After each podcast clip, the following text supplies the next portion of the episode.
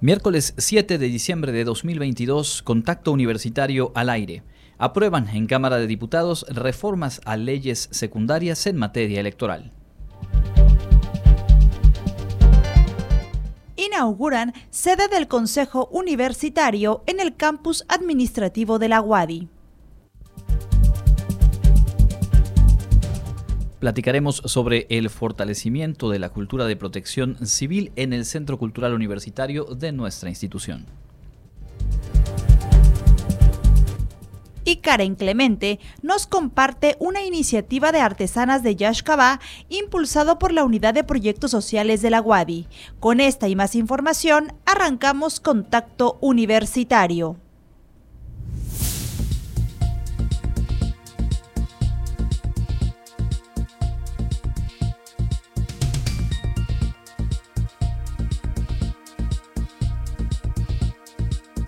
Contacto Universitario, nuestro punto de encuentro con la información.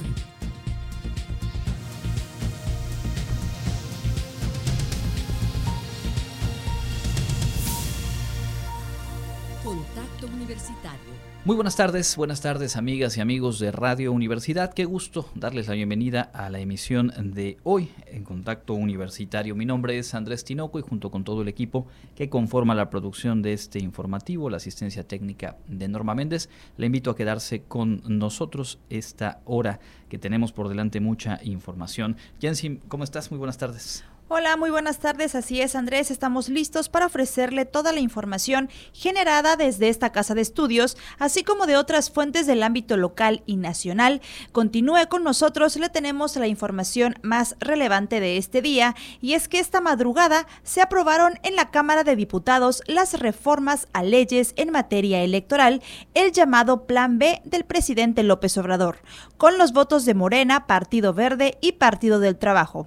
Por la tarde, se rechazó la propuesta de reforma constitucional al no alcanzarse la mayoría calificada, pero como estaba previsto, se convocó a nueva sesión en la que se votaron y aprobaron las modificaciones a leyes secundarias esto que se perfilaba desde ayer por la mañana, que se fue, eh, digamos, eh, confirmando conforme avanzó la tarde, la noche y luego la madrugada.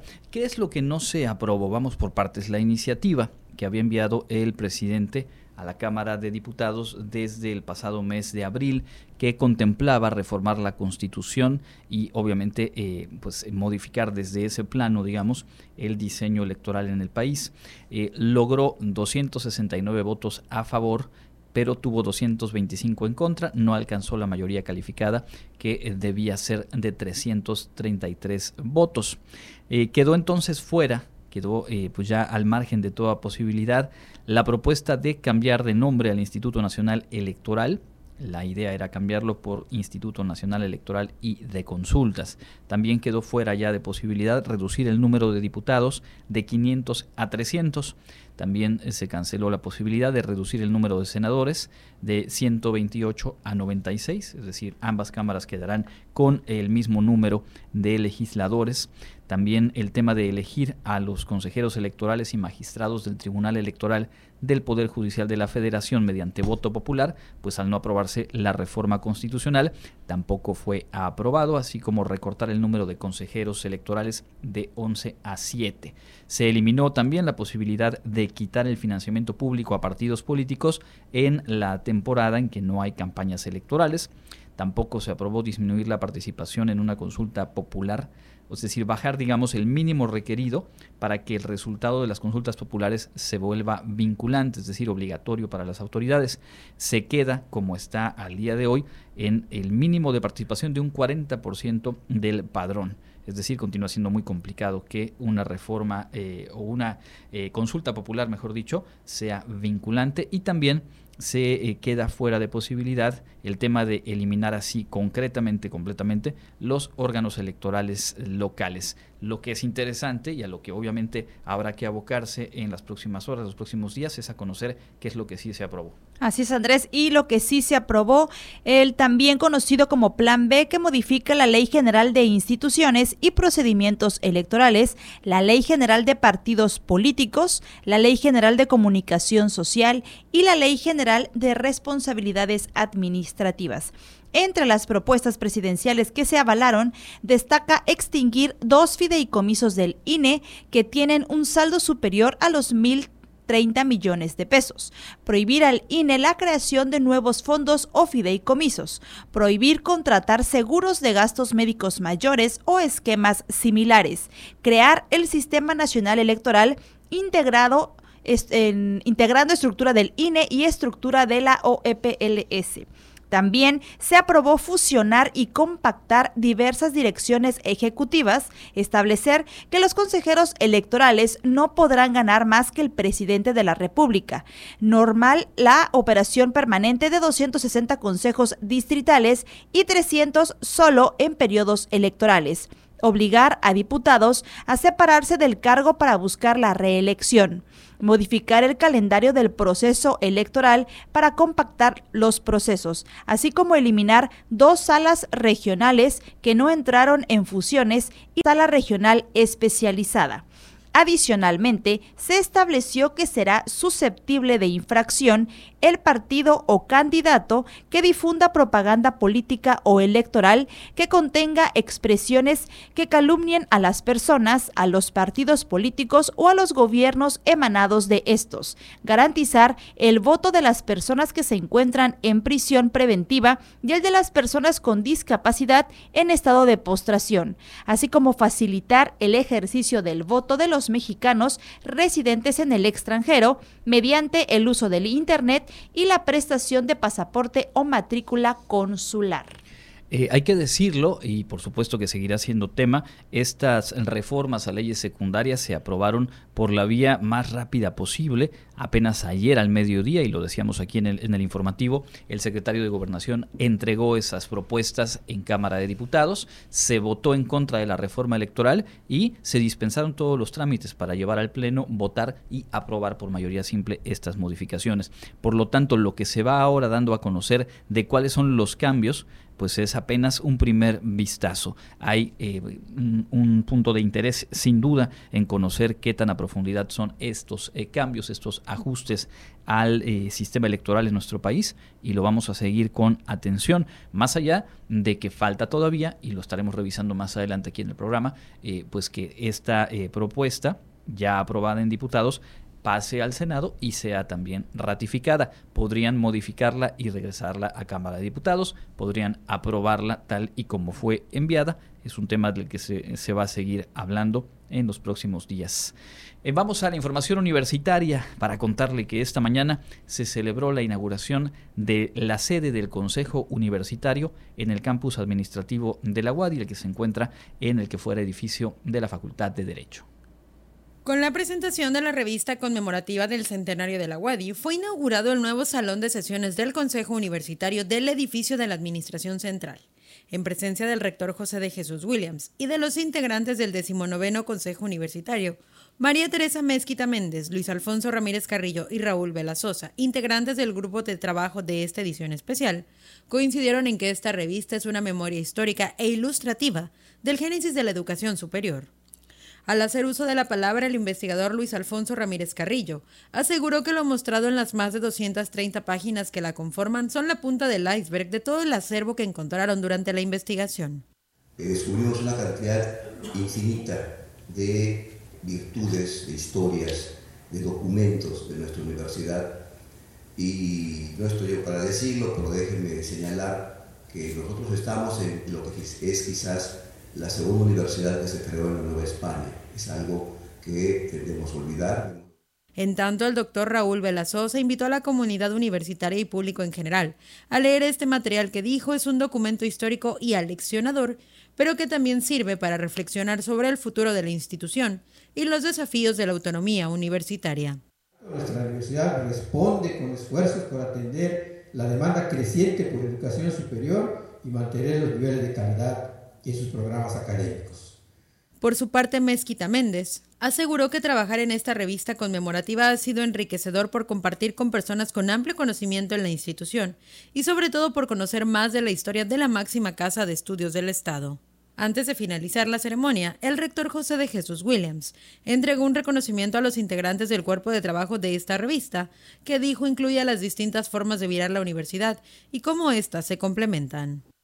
Agradecerles, por supuesto, a las y los directores y cada una de las cabezas de las diferentes áreas de los programas institucionales que se sumaron, porque en realidad el trabajo, el programa de este 2022 fue un trabajo de todas y de todos. Por supuesto, no podemos dejar de lado al órgano máximo de nuestra universidad, al 19 Consejo Universitario, por su apoyo y la confianza. La revista se puede consultar de manera digital en la página www.revistauniversitaria.wadi.mx diagonal index.php. Para Contacto Universitario, Karen Clemente. La Facultad de Derecho firmó un importante convenio de colaboración en materia de ciberseguridad. La Facultad de Derecho de la Universidad Autónoma de Yucatán signó un convenio de colaboración con la Academia Mexicana de Ciberseguridad y Derecho Digital y la Academia Mexicana de Derecho Internacional Privado y Comparado con el fin de desarrollar mejores escenarios de aprendizaje, capacitación e intercambio académico. El presidente del Consejo Directivo, Ernesto Ibarra Sánchez, destacó que esta colaboración se enmarca en un contexto social dinámico, complejo, global y cada vez más interconectado, donde las fronteras, jurisdicciones y culturas jurídicas se entrelazan. Agregó que desde la academia están convencidos de que la colaboración con la Facultad de Derecho de la UADI, a través de la participación de su comunidad, será de beneficio para seguir reforzando el compromiso social de maximizar derechos y libertades, ahora también en el ciberespacio. Recordó que desde 2021, la facultad inició una estrecha comunicación con la AMSIT, con la impartición de pláticas y conferencias enfocadas en socializar las temáticas de ciberseguridad y derecho digital. Por su parte, el presidente de la AMEDIP, Eli Rodríguez Martínez, comentó que Yucatán y Quintana Roo son estados de fuerte crecimiento económico y comercial debido a la inversión extranjera que ha llegado en los últimos años. Esto conlleva a la necesidad de contar con abogados de empresas con visión y formación internacional, especialmente del derecho internacional privado. Cabe recalcar que la AMSIT es una asociación que tiene como objetivo el fortalecimiento y desarrollo de las políticas públicas en materia de tecnologías de la información y comunicaciones, ciberseguridad y derecho digital.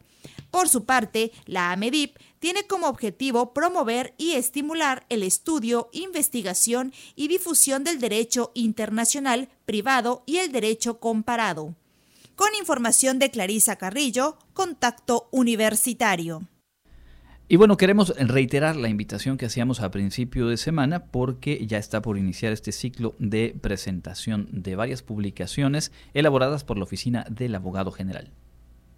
Como parte de las actividades conmemorativas por los 100 años de la Universidad Autónoma de Yucatán, la Oficina del Abogado General ofrecerá una serie de presentaciones de libros y revistas enfocados en temas como la normativa universitaria, derechos humanos y el juicio de amparo.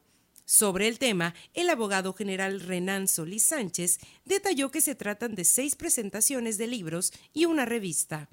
Estas darán inicio el próximo 8 de diciembre y finalizarán el 16 del mismo mes y se llevarán a cabo a las 10 horas en el Salón de Consejo Universitario del Centro Cultural Universitario. La jornada iniciará el viernes 8 con la presentación del libro Normativa Universitaria Transitoria expedida con motivo de la pandemia de COVID-19 y tendrá como comentaristas a la doctora Celia Esperanza Rosado Avilés, el doctor Carlos Castro Sansores y el maestro Renan Hermilo Solís Sánchez como compilador. El 12 de diciembre se presentará el texto Ley Orgánica de la Universidad Autónoma de Yucatán comentada y esta estará a cargo del doctor Raúl Vela Sosa, el abogado Luis Felipe Menazalas y el maestro Renan Solís Sánchez como autor. El martes 13 de diciembre presentaremos el libro Normativa Universitaria Vigente en 2022, el de jurisprudencia relativa a la vida universitaria, que por cierto es la tercera edición, y la revista Abogado Interamericano.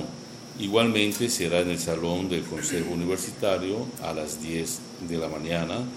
Participarán como comentaristas eh, la magistrada Mayra González Solís, el maestro Pablo Velázquez Sosa, abogado general de la Universidad Autónoma de Campeche, y un servidor que fue compilador de la obra.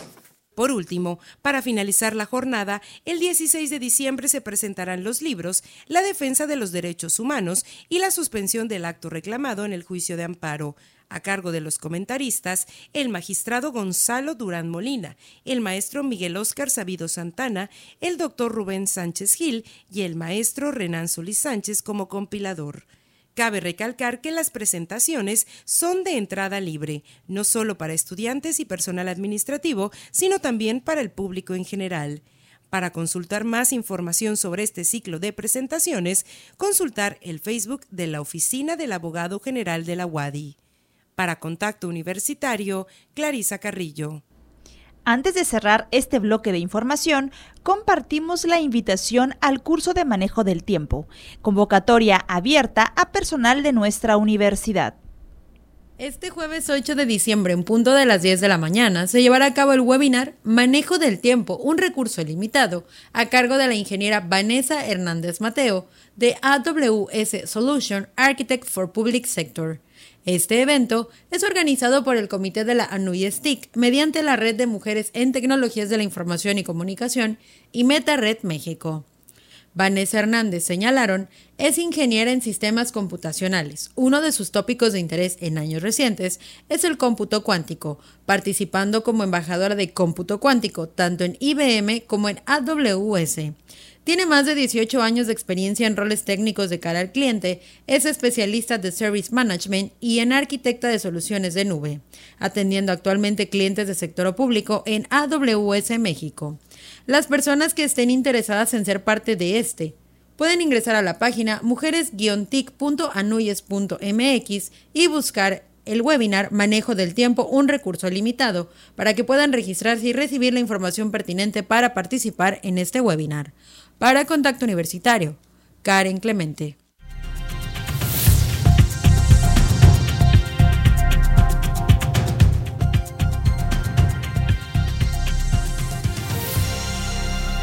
Continuamos en contacto universitario ya en nuestro espacio de entrevista y esta tarde nos da mucho gusto recibir aquí en cabina a la maestra Greti Fabiola Herrera Arceo. Ella es encargada del programa de protección civil del Centro Cultural Universitario, espacio en el que nos encontramos ahora mismo y pues vamos a poder compartirles a detalle una serie de acciones, un trabajo que se ha venido realizando en, en los meses recientes justamente en materia de protección civil. Bienvenida y gracias por acompañarnos.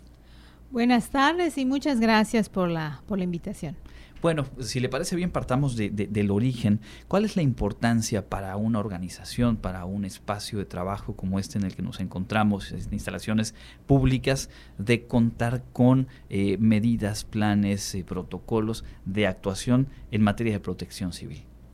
Sí, buenas tardes. Eh, esa es, un, es una asignatura pendiente que el Centro Cultural tenía y que pues en respuesta, en atención y en cumplimiento a la Ley General de Protección Civil y a la Ley Estatal de Protección Civil y obviamente con, la, con el objetivo de fomentar la cultura de la prevención en nuestro Centro Cultural, es que a partir de julio de, de este año, es que se construye el programa interno de protección civil. Esto a su vez conlleva pues muchas muchas acciones, ¿no? Este podemos platicar eh, acerca de, que se han creado políticas, estrategias para fomentar la cultura de la prevención entre toda la, la comunidad y los usuarios del centro cultural.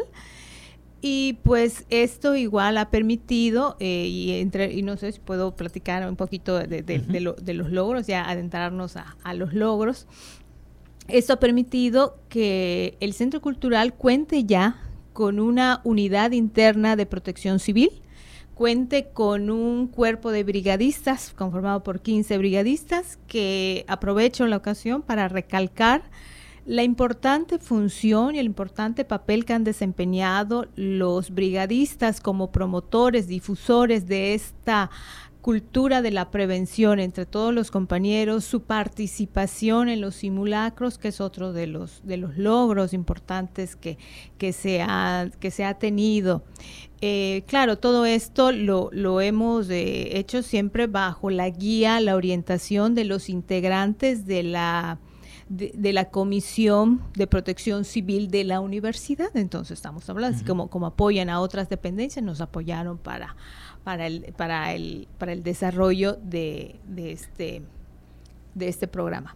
Maestra, el programa interno de protección civil, ¿qué es y cuáles son las medidas que lo integran? Ok, un programa de un programa interno de protección civil es algo que cada dependencia, sea empresa, sea pública, privada, un centro educativo, en este caso, bueno, es centro cultural, este, debe, debe contar, debe contar y se conforma o se construye con la participación de todos los integrantes de las diversas áreas. Y básicamente es un plan organizado, sistemático de acciones políticas acerca de cómo la comunidad, en este caso del centro cultural, debe actuar para prevenir, atender y recuperarse de un siniestro, sea un incendio, sea por el área en el, que nos encontramos un huracán y pues estar preparado para cualquier alternativa. Entonces, por eso eh, es muy importante la cultura de la prevención. Eh, con eso, con eso pudiéramos empezar.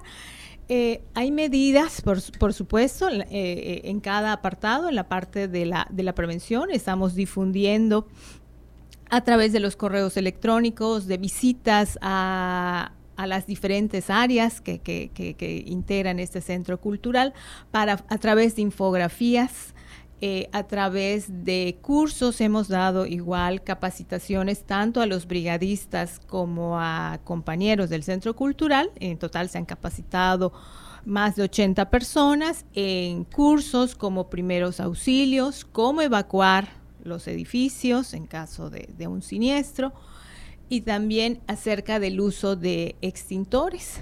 También eh, eh, las medidas preventivas acompañan el seguimiento, el monitoreo del funcionamiento, el correcto estado de los extintores, de las señaléticas, de diferentes infografías, no solamente para los que estamos en las oficinas, sino también para los usuarios que vienen, o sea, a la librería, al auditorio, al patio, ¿no? Entonces, y también, por ejemplo, acá tenemos un sistema de alarma, que, que es ya, ya por todos este, conocidos. Y, y, esto es de, de, lo principal que se ha hecho en estos últimos meses, que ha sido más o menos de julio a la fecha. En cuanto a protección civil, por supuesto que nos quedan retos. el, trabajo en protección civil es algo continuo, es algo que se tiene que ir adaptando conforme eh, el funcionamiento de las instalaciones. O sea, si estas instalaciones en un futuro llegan a tener un, un que creo que ese es el objetivo, un funcionamiento más cultural, artístico, de eventos más que de administrativo, tendremos que hacer las adaptaciones. Y también, por ejemplo, un reto eh, que tenemos este, para, para el próximo año es realizar las acciones específicas para hacer evidente la inclusión también. Hablando de personas con características diferentes, idiomas diferentes, también hay que llegar a ellos, también hay que llegar a ellos, porque la finalidad es salvaguardar la integridad de las personas, sean trabajadores, sean usuarios del centro cultural, así como también, obviamente, los bienes, los bienes sobre de, de, de, de este, la universidad, de este edificio, sobre todo que estamos hablando que es un edificio de más de creo que 300 años de, de, este, de antigüedad, que es verdad, ha tenido eh, remodelaciones, mantenimiento, pero e, eso tiene que ser algo, algo constante, ¿no? Y sobre todo que es un edificio emblemático, no solamente para la universidad, sino en general para la sociedad. Entonces tenemos allá una gran, una gran responsabilidad.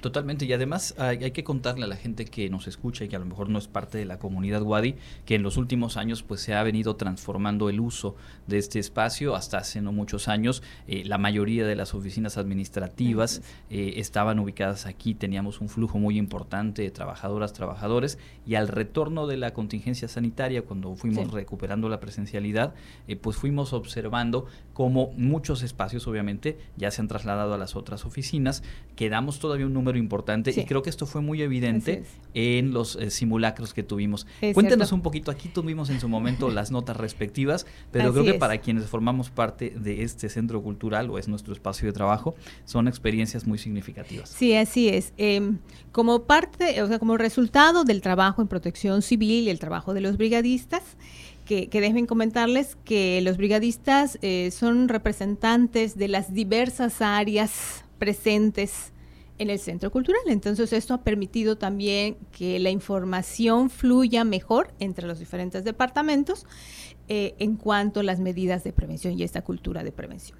Entonces como resultado de todo este trabajo, eh, por primera vez se, realizó el 12 de septiembre el primer simulacro. Decimos que este es un logro muy importante e histórico en, en este edificio en el que se tuvo la participación del 100% del personal y los usuarios presentes en ese momento. Y a la semana siguiente, el 19 de septiembre, el 20 fue, sí, 19 de septiembre, nos unimos y participamos igual como Centro Cultural por primera vez en el simulacro nacional, que convocado por el gobierno federal, del cual se obtuvo la constancia federal de de, participación. Entonces estos hechos son quedarán en la historia y tenemos las fotografías, las evidencias quedarán en la historia y obviamente como les digo esto esto continúa, esto continúa, no es de que lo hayamos hecho y, ahí queda, sino que esto va a continuar. Eh, hay otras áreas siempre aquí del centro cultural que atender y otros aspectos más específicos como comentamos. Pero sí, y hubo muy buena respuesta.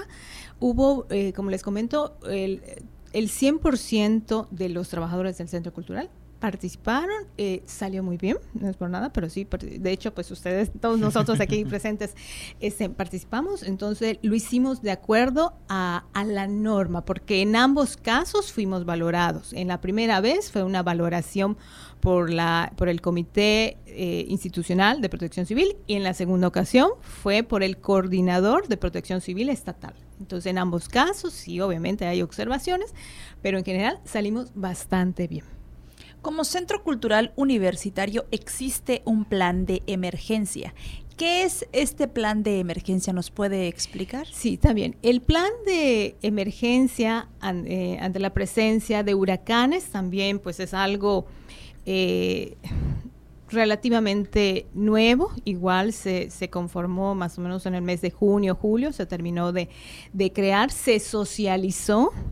Eh, este programa se creó con la participación de los brigadistas de las diversas áreas, detectando riesgos, eh, atendiendo estos riesgos y también eh, plasmando el plan eh, de cómo actuar durante y después, en este caso es particular ante la presencia de un ciclón tropical. Entonces, como empezando como, como la antena de Radio Universidad o las cabinas de Radio Universidad, ¿cómo se pueden proteger cuando estemos en alerta naranja? ¿Qué pudiéramos hacer cuando estemos en alerta azul? Y mucho de esto, claro, corresponde al área más bien de mantenimiento, servicios generales, se, se, igual se hicieron varias de esas acciones, pero hay cosas, medidas de prevención que los usuarios, como por ejemplo de estos espacios, pueden hacer ante la presencia de, un huracán.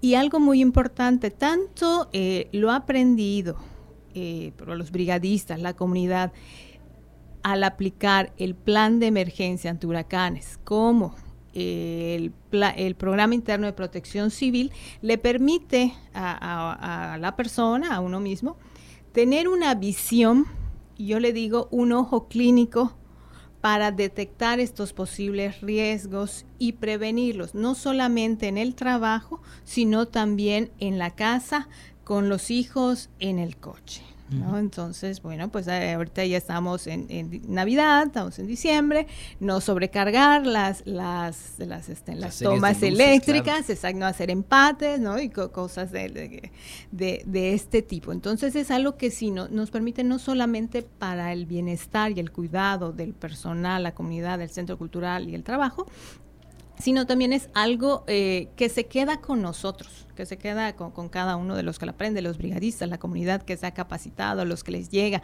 se toman el tiempo de ver las infografías, ¿no? de, de, veras analizarla con detalle, eh, eh, les permite también tener cierta seguridad, menor riesgo de, de sufrir algún percance, algún accidente, también en, la casa. Como decía el coordinador en, algún curso, el coordinador de, del ProCivi, que, que ellos nos estuvieron apoyando bastante eh, para impartir las, las, capacitaciones.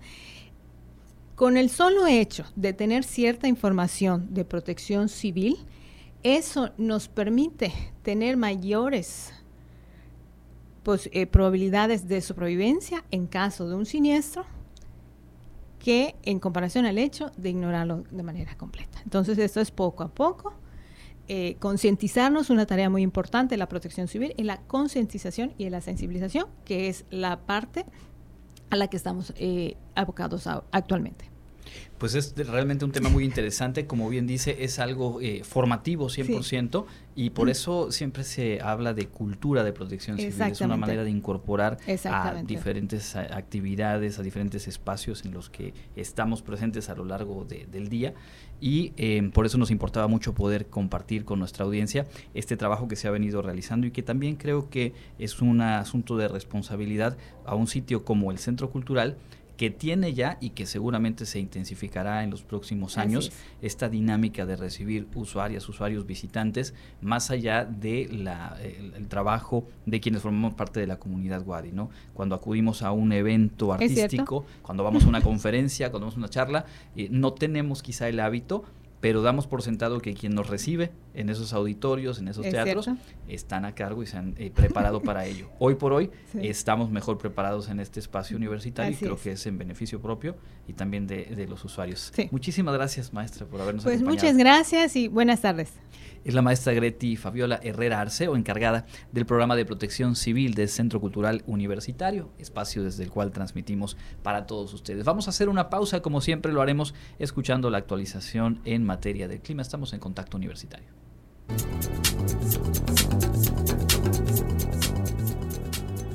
El Comité Institucional para la Atención de Fenómenos Meteorológicos Extremos de la UADI informa que este miércoles 7 de diciembre tenemos clima caluroso con cielo mayormente despejado. La máxima temperatura estará en 33 grados Celsius y la mínima será de 14 grados en el amanecer de mañana jueves.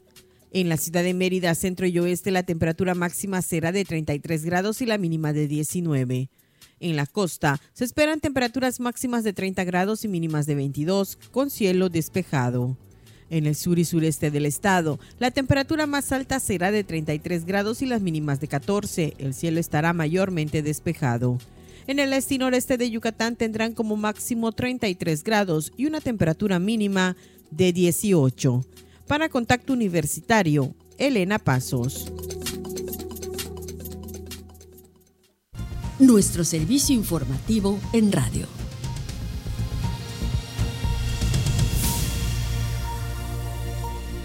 Estamos de vuelta en este su noticiero Contacto Universitario. Más adelante, Karen Clemente nos comparte una iniciativa de artesanas de Yashkaba impulsada por la Unidad de Proyectos Sociales de la UADI. Pero entrando en temas nacionales, hoy por la mañana el presidente destacó que se lograron ahorros por 3.500 millones de pesos, aunque también indicó que es una quinta parte de lo que se hubiera obtenido con la propuesta de reforma constitucional. Destacó también la prohibición de electrónicos para captar el captar el voto y se impulsa además el voto electrónico y de los mexicanos en el extranjero.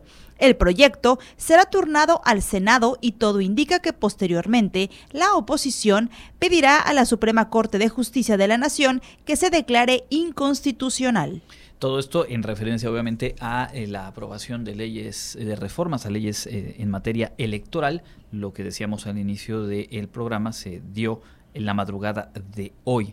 Pasa entonces al Senado y ahí, digamos, el tablero es eh, diferente, como se ha visto a lo largo del sexenio, particularmente después de las elecciones intermedias. Ahí, como usted sabrá, el coordinador de la bancada de Morena es Ricardo Monreal Ávila, eh, aspirante a la candidatura presidencial por Morena y quien nunca ha estado en la lista las veces que el presidente nombra, enumera cuáles son las, eh, los posibles perfiles, esto que él llama las corcholatas, bueno, pues Ricardo Monreal nunca ha estado considerado por el presidente para ese cargo. Y en los últimos eh, días, las últimas semanas se ha venido tensando más la posición de Monreal respecto a esa candidatura y en general respecto a el proyecto eh, político y proyecto de gobierno de la llamada 4T. No obstante, a pesar de momentos de tensión y de estirar al máximo la liga, todavía esta misma semana Monreal dijo pues que él se quedaba en Morena, aunque ya hace unos días atrás había anunciado también que junto con Santiago Krill, eh, diputado del PAN, estarían haciendo un recorrido nacional buscando la reconciliación. Bueno, ese es un poco el contexto. Y es una figura clave la de Ricardo Monreal porque, pues justo, eh, coordina la bancada de Morena, pero además, si algo lo distingue dentro del trabajo político es la capacidad de construir acuerdos, como se ha visto también a lo largo de este sexenio, justo desde ahí, desde la Cámara Alta. Por eso es una voz que es interesante conocer cuál es su planteamiento. En conferencia de prensa eh, hoy, Monreal no quiso adelantar el sentido de su voto, recalcó que mantiene la opinión de que es inviable una reforma electoral sin modificación a la constitución política, señaló que en una primera revisión que hizo al dictamen que se aprobó eh, esta madrugada en Cámara de Diputados, eh, pues es necesario, dijo, analizar mucho más a fondo cada uno de los artículos. Él habla de 450 artículos que se estarían modificando en las leyes que ya nos mencionaba eh, un poco más temprano Jensi, que se modifican a partir de estas reformas. Detalló Ricardo Monreal que entre las modificaciones aprobadas por las y los diputados le preocupan, por ejemplo, dijo, la desaparición de las juntas ejecutivas distritales del INE, el titular del órgano interno de control del propio instituto, la propuesta de que los legisladores federales eh, que buscan ser electos al cargo para un segundo término tengan que solicitar licencia a partir del inicio del periodo electoral y algunas otras cosas. Reiteró que la minuta de la Cámara de Diputados se recibirá y que se le dará el trámite legislativo habitual, o sea, nada de fast track como ocurrió, ayer en la Cámara de Diputados, dijo será analizada, discutida, dictaminada y votada sin precipitaciones, aunque reconoció que eh, las dimisiones tienen libertad para marcar los tiempos y ritmos de la discusión. Como siempre, Monreal jugando a la segura, jugando con tiento, pero recordándole, creo yo, a eh, el propio presidente, a Morena, al bloque oficialista, pues que él sigue teniendo una posición que, repito, es eh, clave dentro de cualquier proceso legislativo que deba, que requiera pasar por el Senado, como lo es justo lo que se aprobó en materia electoral. Por su parte, el consejero del Instituto Nacional Electoral, Jaime Rivera, criticó que nuevamente comience el discurso de llamar traidores a la patria a quienes no votaron por la propuesta de reforma constitucional. Democracia es pluralismo y tolerancia, lo contrario es totalitarismo, señaló. Por su parte, el consejero Ciro Murayama aseguró que la marcha a favor del INE fue la razón del triunfo de la democracia y el que no haya avanzado la reforma presidencial.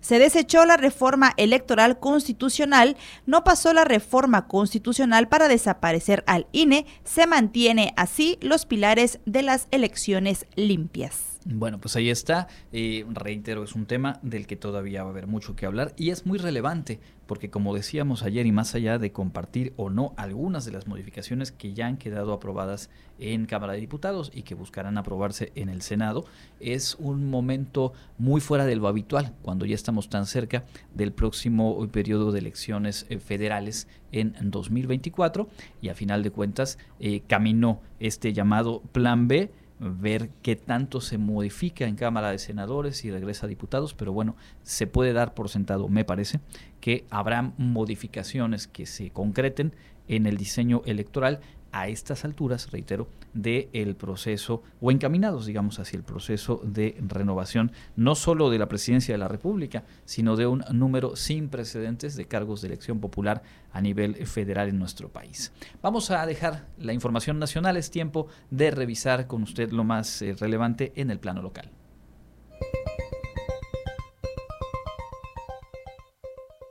En información local, el paquete fiscal de Yucatán para 2023 considera modificaciones a la Ley General de Hacienda con el objetivo de incorporar, entre otras cosas, el cobro de dos nuevos derechos y la reducción del monto de otros, dirigido al sector vinculado al transporte público con base en el dictamen de la iniciativa aprobada por la Comisión de Presupuesto, Patrimonio Estatal y Municipal del Congreso del Estado. El pasado sábado se establece que para poder ceder, enajenar o de cualquier otra manera transferir la concesión o el permiso, es necesario conocer si el cedente, el cesionario, el vehículo que se pretenda cambiar o el vehículo nuevo a registrar tienen alguna sanción por infracciones a la Ley de Movilidad y Seguridad Vial del Estado de Yucatán y el reglamento aplicable. Asimismo, considera la reducción del cobro de otros derechos como la tarifa del cobro del derecho por el permiso anual para prestar el servicio particular de transporte de pasajeros al pasar de 11 mil 55.67 pesos vigente este 2022 a 5.292.1 para el 2023. La tarifa eléctrica doméstica de alto consumo aumentó en noviembre 17.3%, muy por arriba de la inflación nacional que promedió 8.4% en 12 meses. Según datos del Instituto Nacional de Estadística y Geografía y la propia Comisión Federal de Electricidad, el precio de la electricidad se elevó desde el pasado mes tras el fin del subsidio de verano y también empujado por el efecto inflacionario. En los hogares de Yucatán, los recibos de electricidad con facturación a noviembre registran hasta 31.4% de incremento comparado con el del bimestre anterior cuando persistía el subsidio. Según la Comisión Federal de Electricidad, la tarifa de invierno tiende a la baja por el descenso en las temperaturas, pero en Yucatán el promedio de temperatura para este periodo se mantiene en 36 grados y con ello el consumo de energía. No solo los hogares resisten estos incrementos, el presidente de la Cámara Nacional de Comercio en Pequeño, Canacope, Jorge Cardeña Licona, advirtió que el alza en las tarifas de energía sería el tiro de gracia para cientos de microcomercios que apenas empiezan a recuperarse de los efectos de la pandemia de COVID-19 y de la constante inflación. En Yucatán, diversas empresas, instituciones educativas, asociaciones civiles y los gobiernos del Estado y Municipal de Mérida integrarán la estrategia Yucatán Te Incluye, organismo enfocado a impulsar y fortalecer una cultura de inclusión laboral de personas con discapacidad. El proyecto contempla un comité orientado a coordinar los cuatro ámbitos. La iniciativa privada estará representada por la Confederación Patronal de la República Mexicana Coparmex Mérida y la empresa Quequem el gobierno estatal lo estará a través del Instituto para la Inclusión de las Personas con Discapacidad. En el ramo educativo están la Secretaría de Educación del Estado, CEGEI, y la Universidad Marista de Mérida, y la sociedad civil estará representada por la Asociación Paso a Pasito, IAP, que dará seguimiento a las acciones de inclusión en la capital yucateca junto con el DIF Mérida. La estructura del comité estará encabezada por Quequén, compañía que compartirá la experiencia de su modelo de inclusión laboral con personas con discapacidad, con el cual desde el lanzamiento de su iniciativa en febrero de 2021 hasta la fecha ha contratado cerca de 200 personas con diversas discapacidades en distintas operaciones en el estado. Por su parte, el gobierno del estado a través del Instituto para la Inclusión de las Personas con Discapacidad participará capacitando personal de las empresas que se sumen a la estrategia por medio de talleres en los que se abordarán conceptos básicos sobre inclusión, discapacidad y lenguaje inclusivo y recomendaciones de trabajo digno hacia quienes viven con esa condición, afirmó María Teresa Vázquez Vaqueiro, titular de la dependencia. Para Contacto Universitario, Elena Pasos. Mantén contacto. Escúchanos en línea en wadi.mx, diagonal radio-universidad y en Facebook, diagonal radio wadi.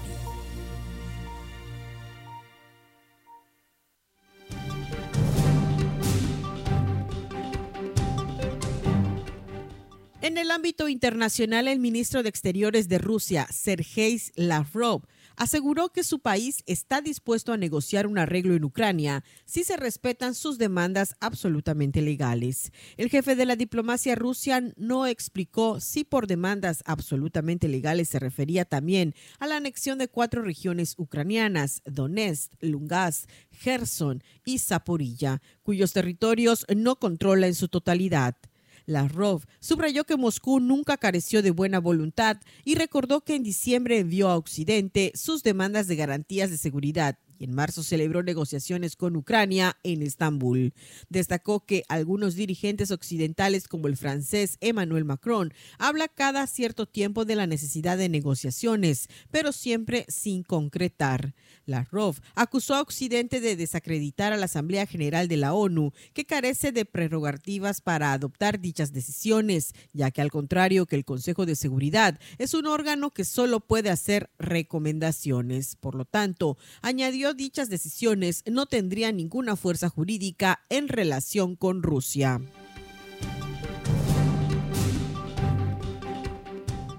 La gripe aviar está causando estragos en Perú, Ecuador, pasando por Francia, donde incluso el foie gras está bajo amenaza esta Navidad. El lunes Perú elevó a más de 22 mil las aves marinas y costeras que han muerto, pelícanos en su mayoría. En Ecuador, el Ministerio de Agricultura y Ganadería dijo que las acciones de control y erradicación de la gripe aviar en la granja de la provincia andina de Cotopaxi, donde se detectó la presencia de esta enfermedad, han avanzado en 70% y que esta semana se prevé concluir con todo el trabajo. Si bien inicialmente se estimaba una población afectada de 180 mil aves, la cifra puede variar en el transcurso de este proceso de erradicación. El viernes pasado, las autoridades francesas pusieron en marcha una reducción de la producción avícola en el oeste para evitar que la gripe aviar se vuelva incontrolable. Desde agosto se sacrificaron ya 1.3 millones de aves de corral. En España, las autoridades confirmaron la semana pasada los primeros dos casos de gripe aviar en humanos en una granja en Guadalajara. La revista estadounidense Time eligió a las mujeres iraníes como las heroínas de 2022, resaltando las protestas que han encabezado desde hace meses en favor de la libertad.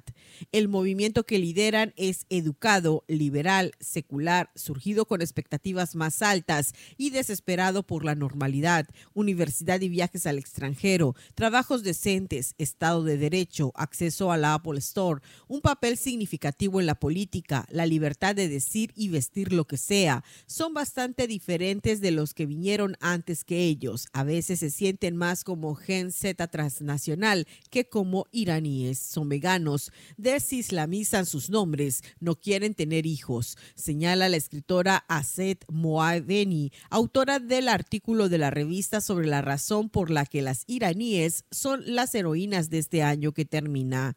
Las iraníes son noticia mundial desde que estallaron las protestas en septiembre pasado, luego de la muerte de Masha Amini, una joven detenida por la policía de la moral por llevar mal puesto el velo. Amini murió bajo custodia y su familia afirma que fue golpeada. Las autoridades alegan que estaba enferma. Para Contacto Universitario, Elena Pasos.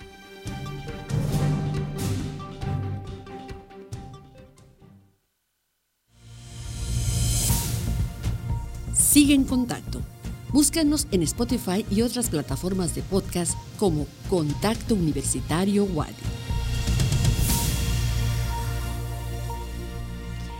Ya se encuentra con nosotros Karen Clemente, que nos compartirá en esta sección de servicios una iniciativa de artesanas de Yashkaba, que es la venta solidaria de productos artesanales que son impulsados por la Unidad de Proyectos Sociales de la UADI. Karen, muy buenas tardes, bienvenida. Hola Jensi, muy buenas tardes Andrés y a todo el auditorio que nos escucha a través de Radio Universidad. Pues sí, el día de hoy vengo a platicarles de la venta solidaria de productos artesanales, donde incluyen, pues bueno, blusas y piles hamacas, eh, productos tallados en madera que realizan artesanas y artesanos de Yaxcaba, eh, como sabemos, en la unidad de proyectos sociales de la universidad. Eh, se va a las comunidades y se les busca impulsar a estas personas para que, bueno, además de que pues obtengan eh, ahora sí que un rato de esparcimiento los productos que ellos realizan, pues también los puedan comercializar y así ayudar a su economía. De ahí nace esta venta solidaria que bueno, esto es a través del producto No Desmayap, que busca justamente, como les comentaba, impulsar la economía de, estas personas, junto con la cooperativa Mayap y, las, y la Secretaría de Fomento Económico. ¿Qué pasa? Estas personas, estas artesanas, que son alrededor de 40, vinieron hace unos meses o enviaron sus productos que ya tienen desde hace tiempo que elaboraron a, la, a lo que fue la Expo Comercio, que también aquí lo platicamos en su momento.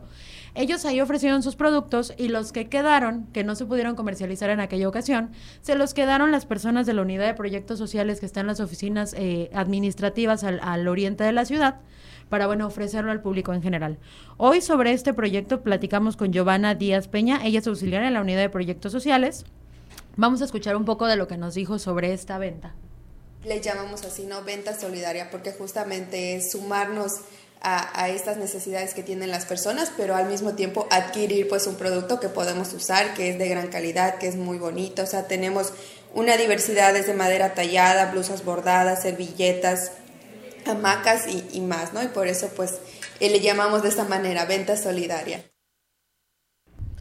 Bueno, escuchamos a Giovanna Díaz Peña, auxiliar en la unidad de proyectos sociales de la UADI, que nos platicó un poquito de qué es esta venta solidaria.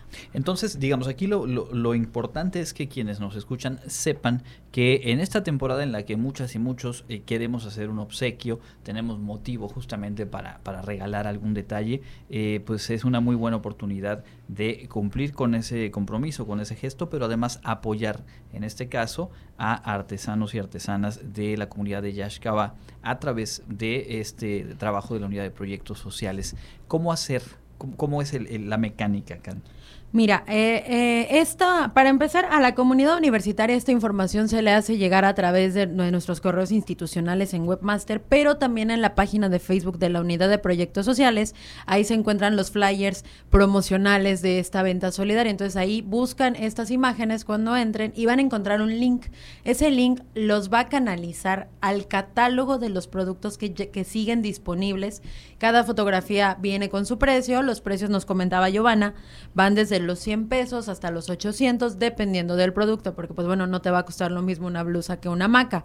Entonces, como ellos hacen todo este tipo de trabajo, se les toma fotos, los de la unidad les apoyaron a tomar las fotografías, hicieron este catálogo y bueno, tú entras ahí o si no, puedes también en, eh, solicitar este, este catálogo en el correo proyectos.sociales arroba correo.wadi.mx o enviar un WhatsApp al número 9993 53 85 27, donde ellos te van a hacer llegar el link del catálogo. Tú revisas ahí qué producto es el que te interesa lo, lo, lo, checas y ya ellos te dicen si sigue disponible, si no, y la entrega es en, la en las oficinas administrativas de, la Guardia al poniente, al oriente, perdón, de la ciudad. Vamos a escuchar más de, de lo que nos comentó Giovanna Díaz Peña sobre esta venta solidaria y nos hemos estado quedando con los que eh, los que sobraron de la expoferia para seguir con esta venta, ¿no? Entonces se han puesto eh, ventas aquí en las oficinas de administración central con muy buena respuesta de, la, de las personas y actualmente tenemos un aproximado de 150 productos que obviamente nos gustaría y pues las, las ilusiones de las señoras es que se sigan vendiendo, ¿no? Pues ahí está entonces la información. Yo le reitero el número de WhatsApp 9993 53 85 27 para poder entrar en contacto, solicitar el catálogo, elegir sus productos y bueno, realizar esta compra que hay que decir, pues es una compra directa. El apoyo aquí en la unidad eh, eh, de proyectos sociales es poder tener los productos aquí, tener obviamente la difusión, pero bueno, son los precios fijados directamente por las y los artesanos a quienes se les va a hacer llegar. Exacto, eso es importante mencionar mencionarlo, Andrés, nos los comentaba Giovanna, eh, justamente los artesanos son los que le ponen el precio a los productos. La unidad de proyectos sociales no cobra ninguna comisión, no hay algún costo adicional por realizar esta, ahora sí que esta venta, entonces ellos lo único que están haciendo es continuar con este apoyo para la economía de los artesanos.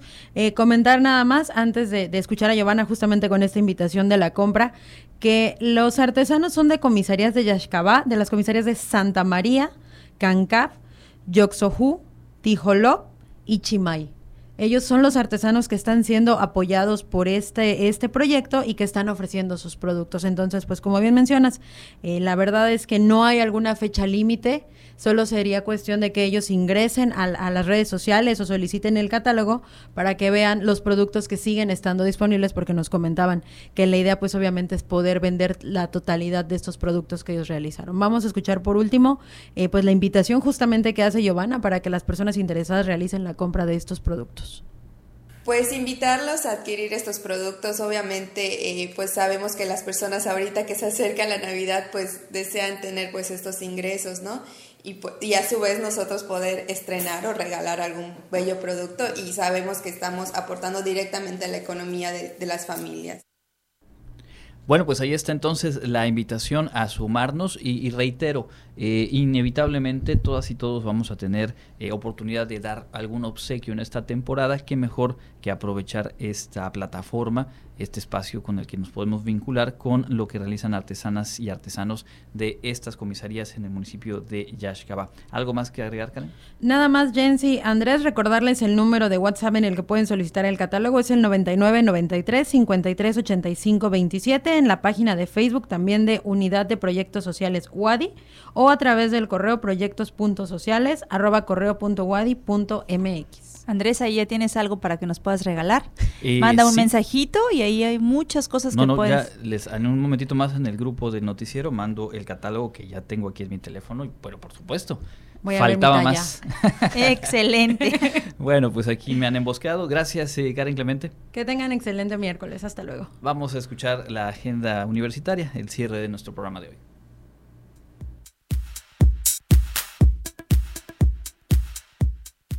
Amigos, enseguida les presento las actividades y cursos que la UADI tiene para ti y tu familia.